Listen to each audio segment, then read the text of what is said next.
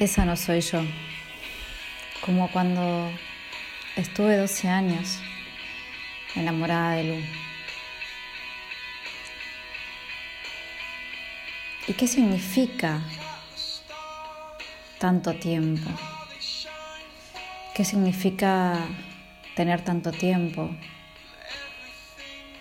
¿Qué significa poder sentir, poder llorar? Sinceramente me di cuenta que fue después el tiempo que pasó. Fue escuchar mi piel amarilla y llorar a mares. Fue decir, boluda, nunca más te enamoraste. Miércoles que pegó tanto. Y en el mientras una cuelga. Era absolutamente ciega y usaba hasta un cuadrito comparativo. Oh my god. Nunca me di cuenta hasta que lo vi después. Jugué papeles de mierda, donde el público queda afuera, pero totalmente afuera. O sea, ese que no ve nada. Realmente no vi nada. ¿Y qué hacía? No sé. Creía que vivía, tal vez que soñaba, pero cada tanto había una señal que me detenía. Y hoy me doy cuenta que eso es lo que busco, que el tiempo se detenga con alguien. Y cuando el tiempo se detiene con alguien que parece que uno no existe, realmente soy.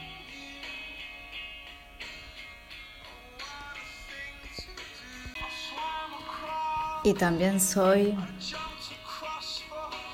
en ese tiempo que no fui, en ese tiempo que fue automático, que fue inconsciente. Nada, simplemente perdonarme. Y también me di cuenta que no tenía nada que ver con él tenía mucho que ver conmigo, que no importaba cómo él fuese, fuera o sería. Tenía que ver con qué mujer quiero ser yo, qué versión mía quiero encontrar, qué versión mía tengo ganas de crear,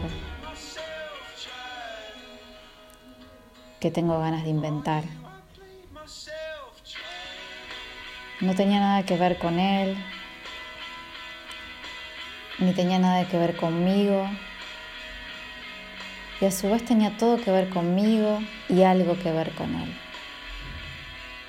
Pero solo cuando tuve tiempo de verlo, de sentirlo, de sentirlo en mi piel, de sentirlo en mi cuerpo, de darme ese permitido, de sentirme vulnerable, de decir, Ahora puedo hacer el duelo, ahora puedo duelarte, ahora puedo que me duela perderte. Solo en ese permiso fue que pude sentir y que pude despedirme, sabiendo que fue perfecto, que